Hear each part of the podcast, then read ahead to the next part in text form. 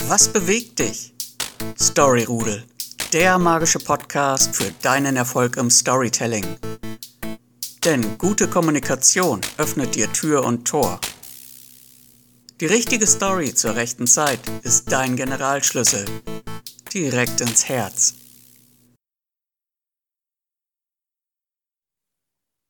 Der Talk im Fahrstuhl. Neulich war ich zu einer Gartenparty eingeladen. Ich hatte mir gerade einen Drink geholt und sprach eine junge Frau im Hosenanzug an. Was machen Sie denn so beruflich? Ihre Antwort ließ mir das Blut in den Adern gefrieren.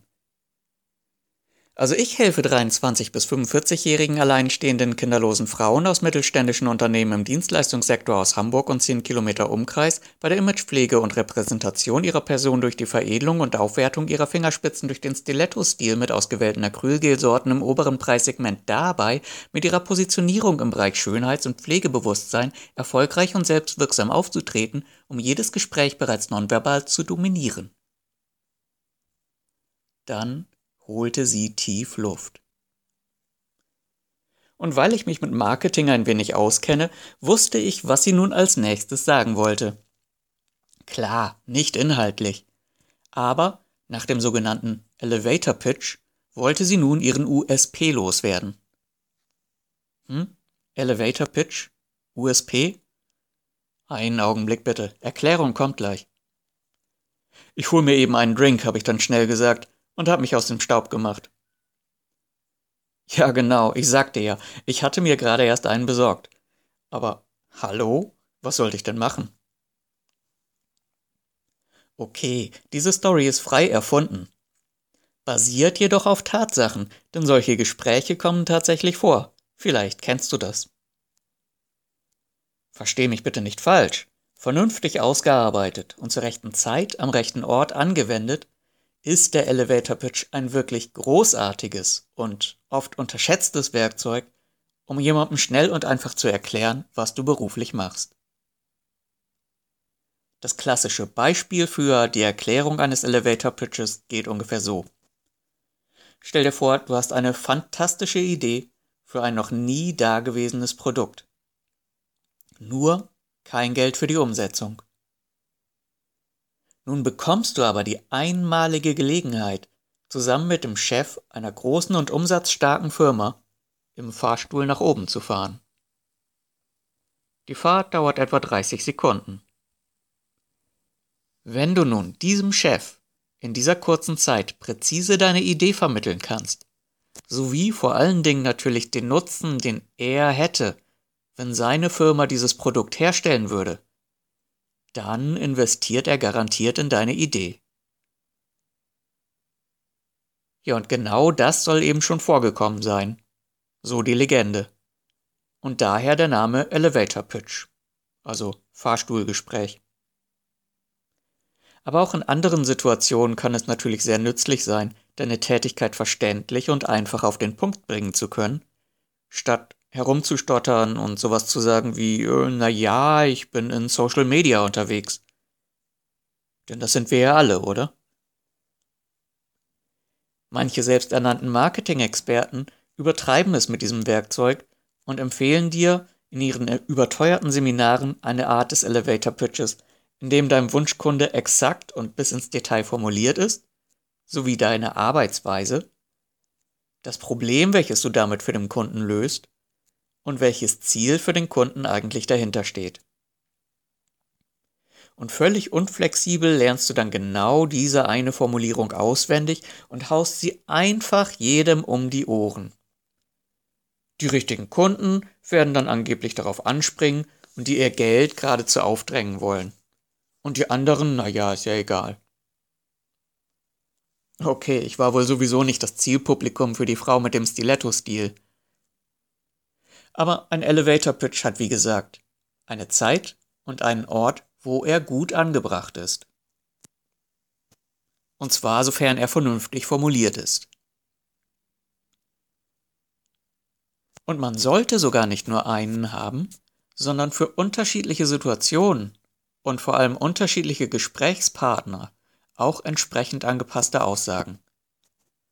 Denn Du willst dem mehrfach studierten Vorstand einer millionenschweren Aktiengesellschaft deine Tätigkeit sicher anders erläutern als seinem zehnjährigen Sohn. Also hoffe ich. Zu anderen Zeiten oder an anderen Orten ist dieses Werkzeug ein Gesprächsbeender, ein, ein, ein Verschrecker mit Gruselfaktor wie in der Geisterbahn. Ja, so ziemlich langweiliges Gruseln, oder? Schon eine seltsame Mischung. Und du hältst das Beispiel für eben übertrieben? Ja, es gibt wirklich solche Leute, die so versuchen, Begeisterung bei ihren Gesprächspartnern auszulösen und mit dieser Art von Monologen glänzen. Aber es stimmt schon, die meisten Menschen haben gar nicht so einen langen Atem. Das Prinzip aber bleibt das gleiche. Und der USP? Das heißt Unique Selling Proposition. Grob übersetzt Alleinstellungsmerkmal. Damit drückst du aus, was dich so einzigartig macht, dass man genau dieses Produkt nur bei dir bekommt oder nur auf diese Art und Weise. Willst du mehr über die technischen Details wissen? Dann empfehle ich dir Elke Dohler von quovadix.de. Sie ist Mindset Ninja, Potential Profiler und vor allem die beste Business-Mentorin. Und sie weiß ganz genau, wie und wo du einen Elevator Pitch und einen USP anbringen kannst und vor allen Dingen auch, wann du es besser lässt. Ich kenne keine Person, die dich so ausführlich und präzise über die zwei Methoden unterrichten kann und sich dabei nicht, wie viele andere, darin verrennt, einen einzelnen Pitch immer und überall propagieren zu wollen. Warum reden wir heute eigentlich über Fahrstuhlgespräche? Weil natürlich der richtig angewendete Pitch auch Storytelling ist. Du kannst zwar auch rein faktiv formulieren, was du für wen machst, aber das reißt dann eben niemanden mit. Es ist nützlich, deine Zuhörer zu informieren, keine Frage.